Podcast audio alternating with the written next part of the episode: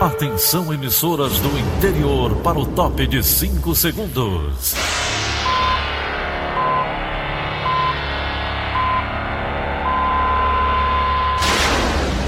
A Verdinha leva o som cada vez mais longe. Rádio Sul Cearense de Brejo Santo, Cristal de Quixeramobim, Iracema de Ipu, Jornal Centro-Sul de Iguatu, Macambira de Poeiras, Tabajara de São Benedito, Oroz FM, Pioneira de Forquilha, Itataia de Santa Quitéria, União de Camocim, Educadora do Cariri do Crato, Líder FM de Itapipoca, Aquarela FM de Miraíma, Liberdade de Itarema, Carinhosa de Acopiara, Sertão Central de Senador Pompeu, Vale do Salgado de Lavras da Mangabeira, Vale FM de Nova Russas.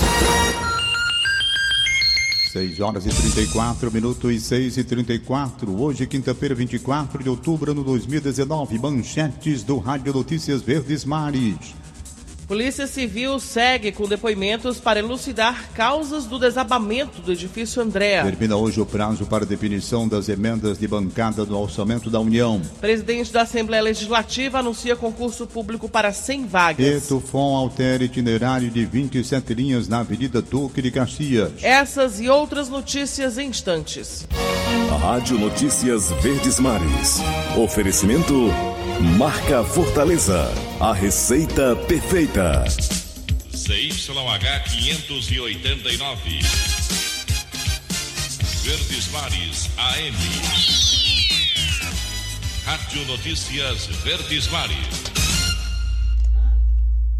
A Polícia Civil segue com os depoimentos que podem ajudar a elucidar as causas do desabamento do edifício Andréa no bairro Dionísio Torres. Já foram ouvidas 21 pessoas durante o andamento das investigações. Alderson Matos tem mais informações. A filha da síndica Anitta Grazielli Rodrigues Barbosa prestou depoimento ainda quando a mãe estava desaparecida nos escombros.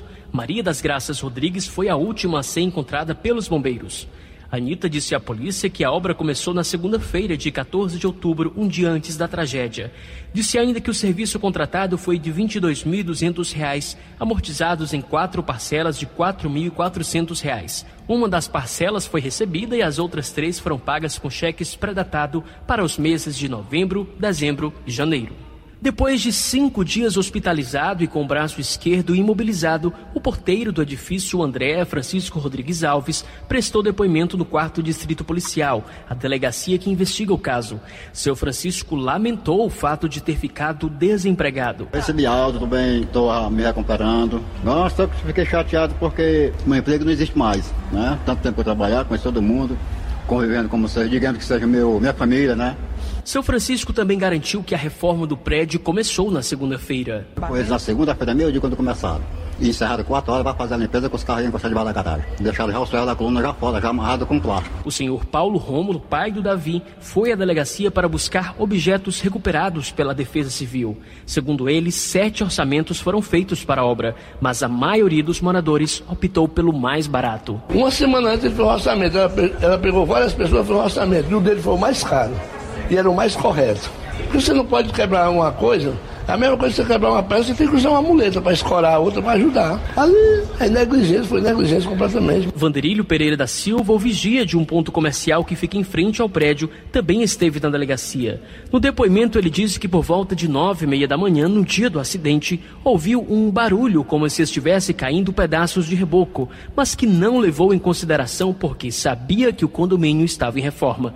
Por volta de 10 e 28, escutou um estalo forte. No que se virou, observou pedaços de alvenaria vindos na direção dele.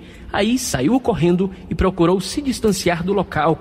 A nossa equipe, ele não quis comentar muito sobre o depoimento prestado. Nada demais, só mesmo, mesmo as mesmas perguntas, a mesma coisa, nada demais não, só acrescentar algum detalhezinho mais, só isso mesmo. Alderson Matos para a Rádio Verdes Mares. 6 e 37 Polícia. Polícia. A polícia está à procura de um casal que teria participado do assalto a um posto de saúde no Parque São José, em Fortaleza. Dois homens foram presos suspeitos de fazer parte do assalto. O repórter Paulo Sadá tem mais informações. Dos quatro suspeitos, dois foram presos na Vila Manuel Sátiro. É Vilásio Shoa Silva, que estava com tornozeleira, e Vitor Emanuel Sátiro dos Santos. Os dois são suspeitos de abordarem as pessoas que aguardam atendimento no posto e aparecem nesse vídeo. Os dois foram presos na manhã de hoje, depois de, de diligências né, realizadas por, por, policiais aqui do 19, desde o dia de ontem, é, para tentar localizar essas pessoas, já que a gente conseguiu identificar os quatro indivíduos que fizeram esse assalto ao posto de saúde. O assalto foi registrado na manhã desta terça-feira. Quatro pessoas entraram no posto de saúde no Parque São José. Três homens e uma mulher. Um deles armado anuncia o assalto. O grupo age de forma agressiva e leva mais de 10 celulares e dinheiro das vítimas. O delegado afirma que o casal que está foragido já foi identificado e em pouco tempo será preso. Os dois, se não forem encontrados na data de hoje, vai, vai ser pedida a prisão preventiva deles. Paulo Sadar para a Rádio Verdes Mares. A investigação sobre a morte da empresária Jamile de Oliveira Correia deve ser finalizada em menos tempo do que o previsto. O Judiciário Cearense proferiu nova decisão reduzindo de 60 para 10 dias o prazo para a conclusão do inquérito da Polícia Civil. Na semana passada, a Justiça havia concordado com o posicionamento do Ministério Público do Ceará sobre a necessidade dos 60 dias para realizações de diligências. Jamile de Oliveira foi baleada na noite do dia 29 de agosto. Ela foi socorrida ao Instituto Dr. José Frota, JF, e morreu na manhã do dia 31 de agosto. O caso era tido como suicídio até chegar ao conhecimento das autoridades. Para a Polícia Civil, a morte de Jamile se tratou de um feminicídio. As autoridades têm como suspeito pela morte o namorado e advogado de Jamile, Aldemir Pessoa Júnior. A defesa de Altemir afirma que Jamile cometeu suicídio e que a inocência do suspeito será comprovada em breve. A reconstituição do suposto crime está agendada para acontecer na noite do próximo dia 31 de outubro, no apartamento onde a empresária morava. Em apenas um mês foram registrados em Fortaleza quatro acidentes envolvendo trens e composições do VLT. Os acidentes foram ocasionados pela falta de sinal sonoro e o não funcionamento da cancela. A reportagem é de Ricardo Mota. A composição do VLT aciona a buzina para avisar sua travessia pela passagem de nível. É nesse momento que o sinal sonoro tem que ser acionado e a cancela precisa baixar para evitar tráfego de veículos no local e possíveis acidentes. Mas nem sempre o sinal sonoro e a cancela estão funcionando. É o que acontece no cruzamento das ruas Engenheiro Edmundo e 13 de Abril, no bairro Vila União, onde fica uma passagem de nível do VLT. O motorista Adriano Freitas já presenciou vários momentos em que os equipamentos pararam de funcionar ou passaram a funcionar de maneira equivocada. Essa cancela, ela traz muitos problemas para os motoristas, né? Porque ela vive quebrando. A cancela funciona, o trem não passa, por vezes o trem passa, a cancela não funciona, né? E fica essa bagunça. Muita gente vem no carro também, confia que o trem não passa, fica no meio da linha e às vezes o trem passa e aquela correria para poder sair da frente da linha, né? Josimar, que mora no bairro Vila União há anos, confirma que a sinalização da linha férrea quebra com muita frequência, aumentando o risco de acidentes. Cancela. Geralmente, quase toda semana ela quebra aí. Quase toda semana, infelizmente. Ela baixa sozinha a cancela. Às vezes baixa só, às vezes não baixa. Às vezes não escuta o sinal sonoro do trem. E assim vai. Sem ter trem nenhuma, cancela baixa aí. E problemas na sinalização da linha férrea não acontecem apenas no cruzamento das ruas 13 de abril com o engenheiro Edmundo, na Vila União. Na manhã desta quarta-feira, a motorista de um carro particular que foi parar numa mureta disse que a cancela não baixou e não conseguiu ouvir o sinal sonoro na passagem de nível do bairro São João do Tauape. A técnica de enfermagem Rebeca Santos disse que não conseguiu perceber a aproximação do VLT. Esse foi o quarto acidente envolvendo trens e composições do VLT em um mês. Segundo o Metrofó, dois terços das demandas de manutenção estão diretamente relacionados ao desrespeito e à desatenção dos motoristas à sinalização. O Metrofó também argumenta que os equipamentos são alvos de vândalos. Ricardo Mota, para a Rádio Verdes Mares. Um ano após o estupro de uma menina de 11 anos de, dentro da casa de privação provisória de liberdade, CPPL-5, no complexo prisional de Taitinga, a família da garota ainda aguarda por justiça. Brenda Buquerque tem as informações. Um ano após o crime, ainda é difícil expressar em palavras o que aconteceu naquele dia 13 de outubro. Na época, a menina tinha 11 anos de idade foi abusada sexualmente por um interno ao visitar o pai, que na época também era detento na Casa de Privação Provisória de Liberdade, a CPPL 5. A criança entrou na unidade junto com a mãe para ajudar na entrega de produtos pessoais para o pai. Segundo a mãe, tudo aconteceu de forma rápida, durante um banho de sol. Quando ela chegou na cela, eu estava sozinha na cela. Aí eu vi ela triste, aí sim, eu falei, perguntei o que era. Aí ela disse, mãe, eu não vou mais ver meu pai. Aí eu disse, por qual motivo? Ela disse, eu não venho. Eu disse, mulher, tem um motivo. Aí ela disse, mãe, o homem tava pegando assim. Eu assim como, mulher? Aí ela foi e me contou. Mãe, ele botou a perna dele na minha perna e ficou meteu a mão dele dentro da minha calcinha. Ainda segundo a mãe da menina, no dia do crime, a criança foi transportada na mesma ambulância que o suspeito e a assistência psicossocial mínima só veio cinco dias após a violação. Hoje, aos 12 anos, a criança tenta retomar a rotina que tinha antes. O pai foi solto e a família espera justiça. Brenda Albuquerque para a Rádio Verdes Mares. As manchas de óleo derramados em alto mar continuam atingindo o litoral do Ceará. Em Capuí, voluntários fizeram a força-tarefa e retiraram cerca de 800 quilos de óleo das praias. Os detalhes da reportagem de André Costa. Na praia Volta do Rio, as manchas foram vistas a 200 metros da faixa de areia na manhã desta quarta-feira.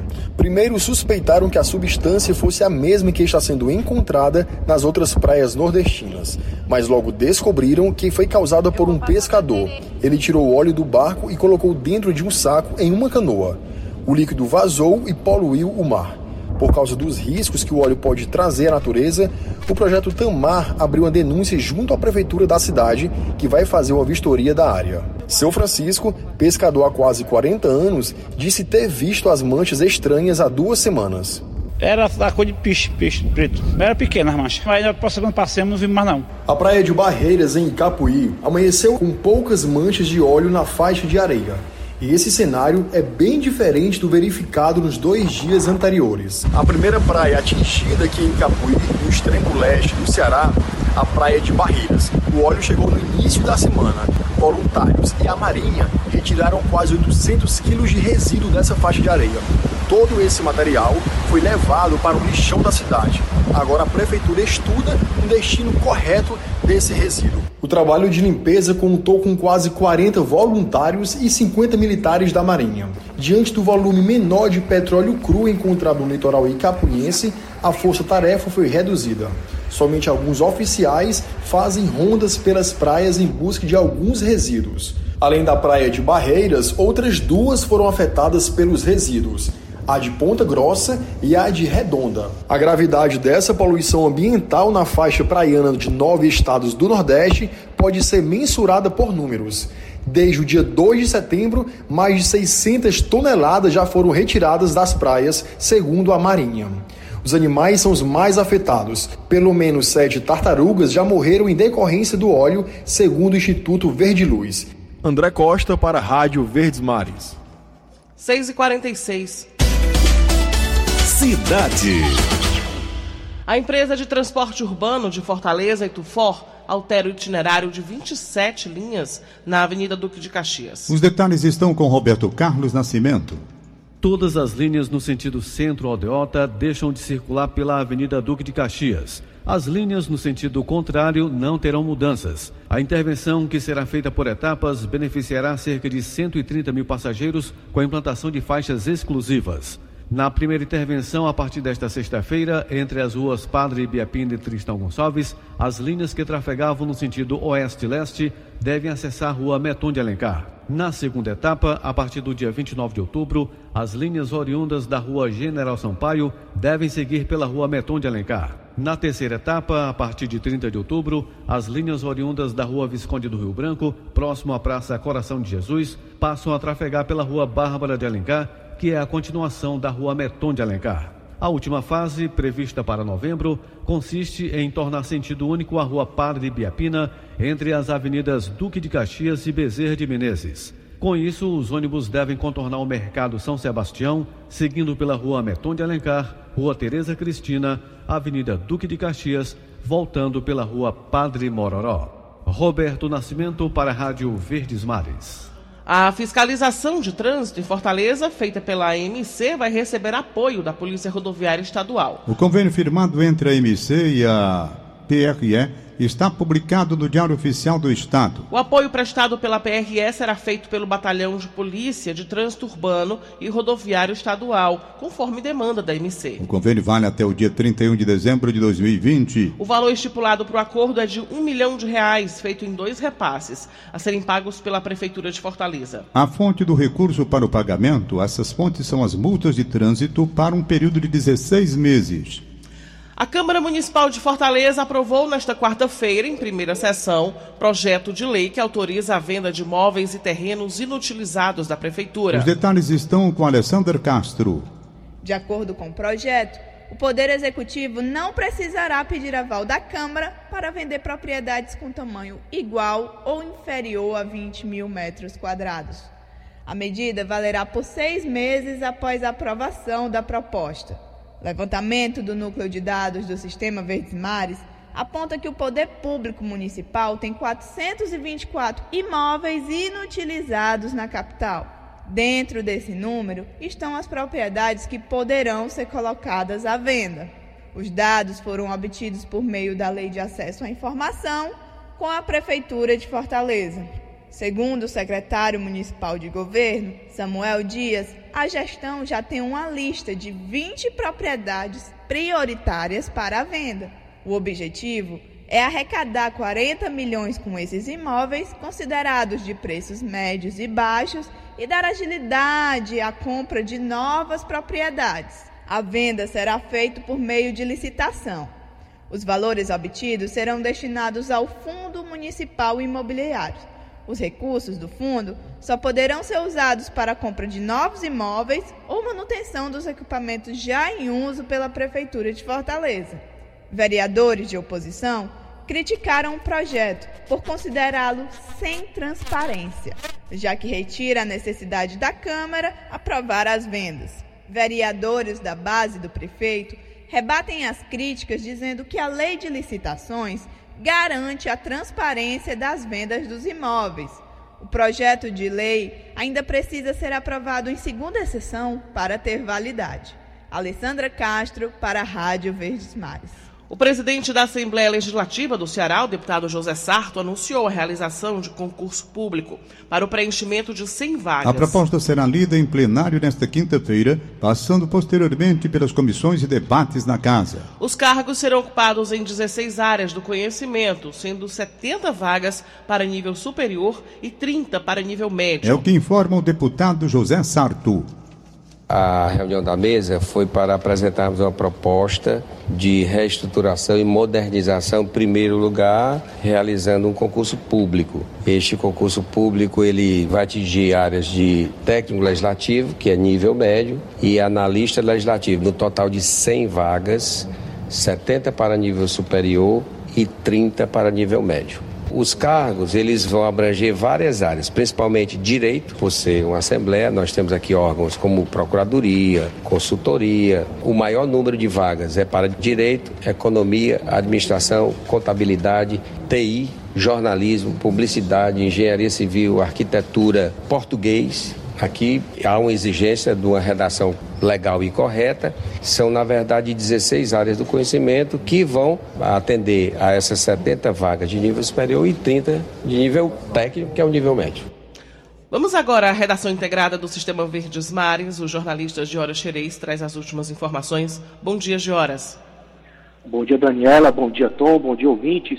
Quatro homicídios foram registrados somente na noite desta quarta-feira em bairros da Grande Fortaleza. Entre as vítimas, homens entre 22 e 33 anos que foram mortos a tiros. Os crimes ocorreram nos bairros Bom Sucesso, Jardim Iracema, Jacarecanga, todos em Fortaleza, e no conjunto Gereissati, no município de Maracanaú. O primeiro crime registrado aconteceu no bairro Bom Sucesso, em Fortaleza. O homem identificado como Luciano Evangelista Feitosa, de 30 anos, foi morto a tiros por dois homens. Segundo policiais que atenderam a ocorrência, a vítima já havia sofrido outras duas tentativas de homicídio neste ano. A dupla de criminosos estava em uma motocicleta e abordou Jussiano próximo à sua residência. A vítima foi atingida por pelo menos três disparos. A polícia afirmou ainda que Jussiano era usuário de drogas. Já no bairro Jacarecanga, um homem foi morto com pelo menos 15 tiros na rua Santa Rosa. De acordo com testemunhas, a vítima havia saído da Vila Denise e estava acessando a rua quando foi abordada pelos criminosos. Moradores da região afirmam que ouviram pelo menos 15 a 20 disparos. Segundo a polícia, os policiais foram chamados para um tiroteio, mas quando chegaram ao local já encontraram um homem sem vida. A vítima estava sem identificação.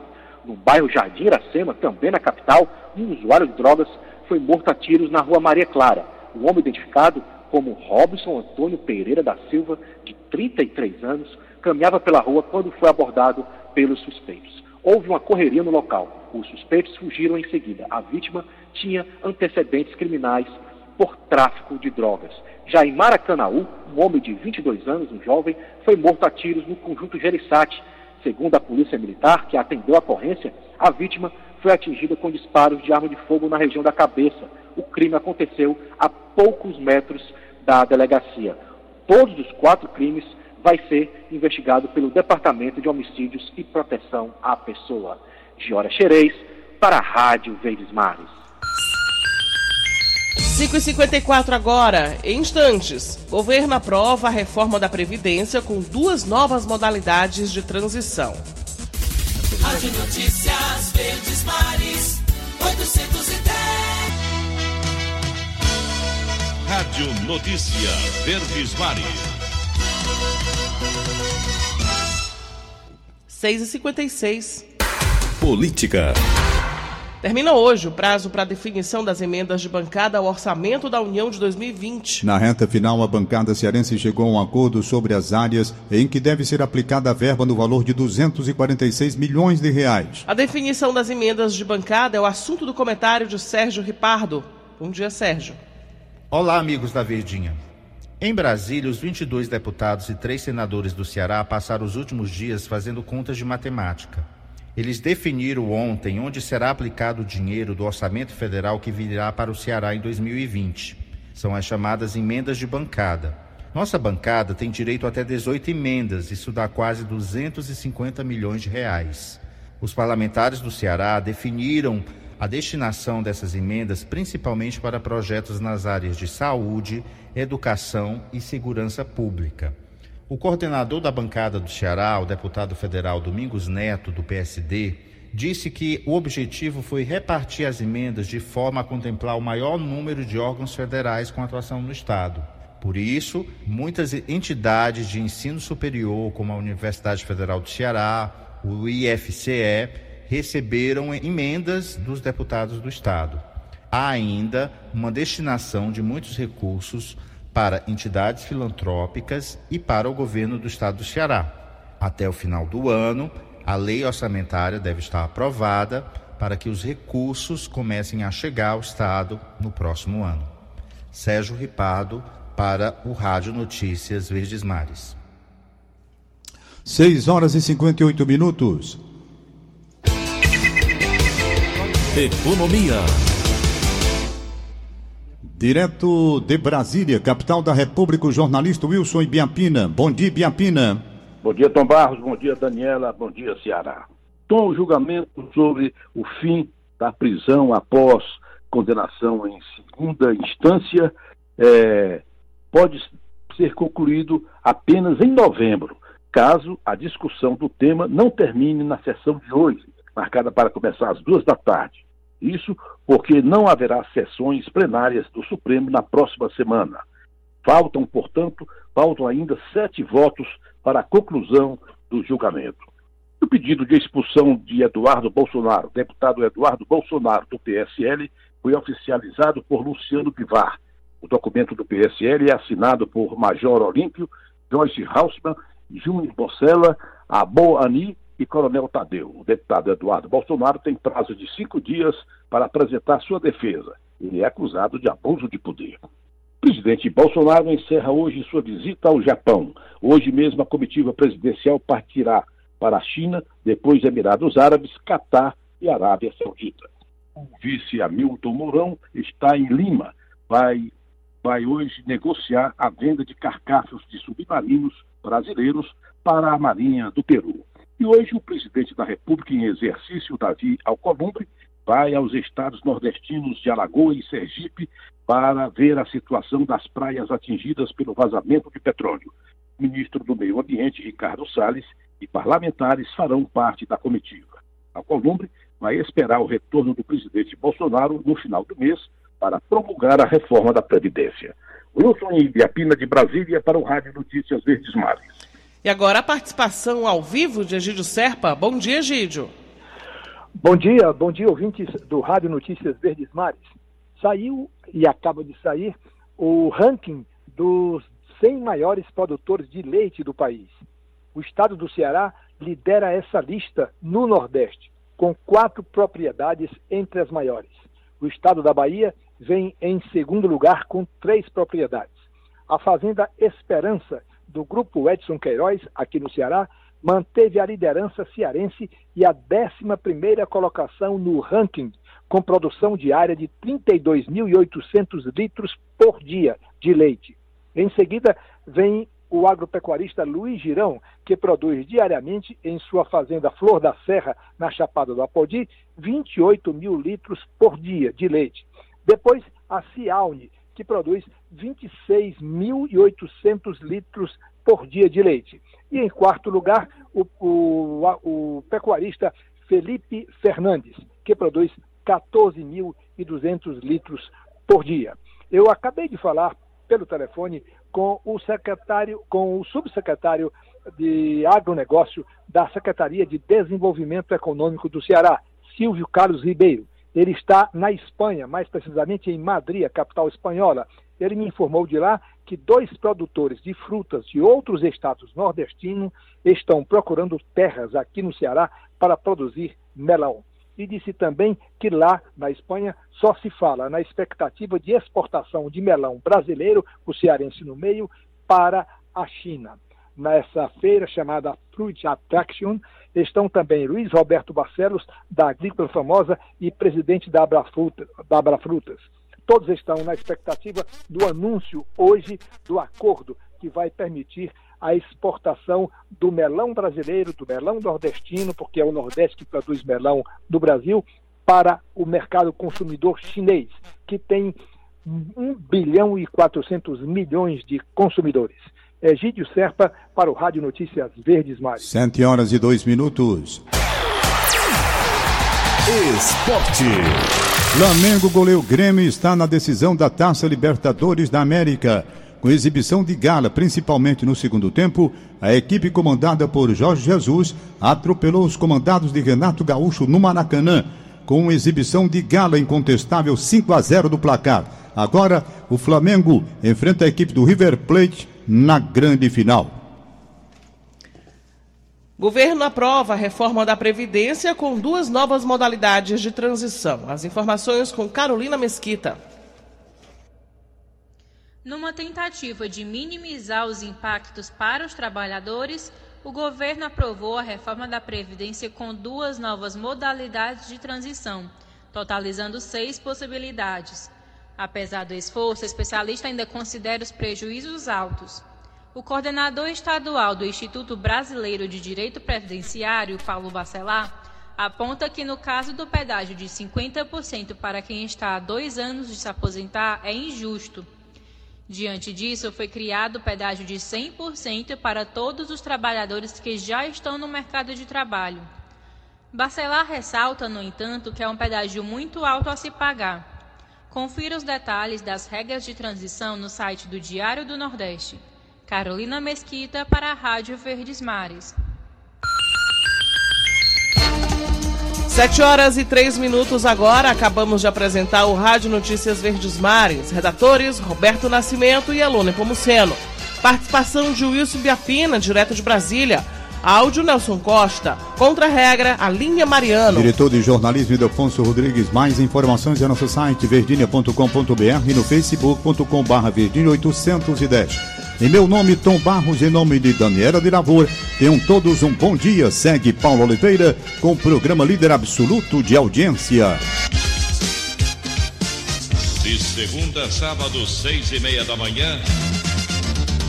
Rádio Notícias Verdes Mares.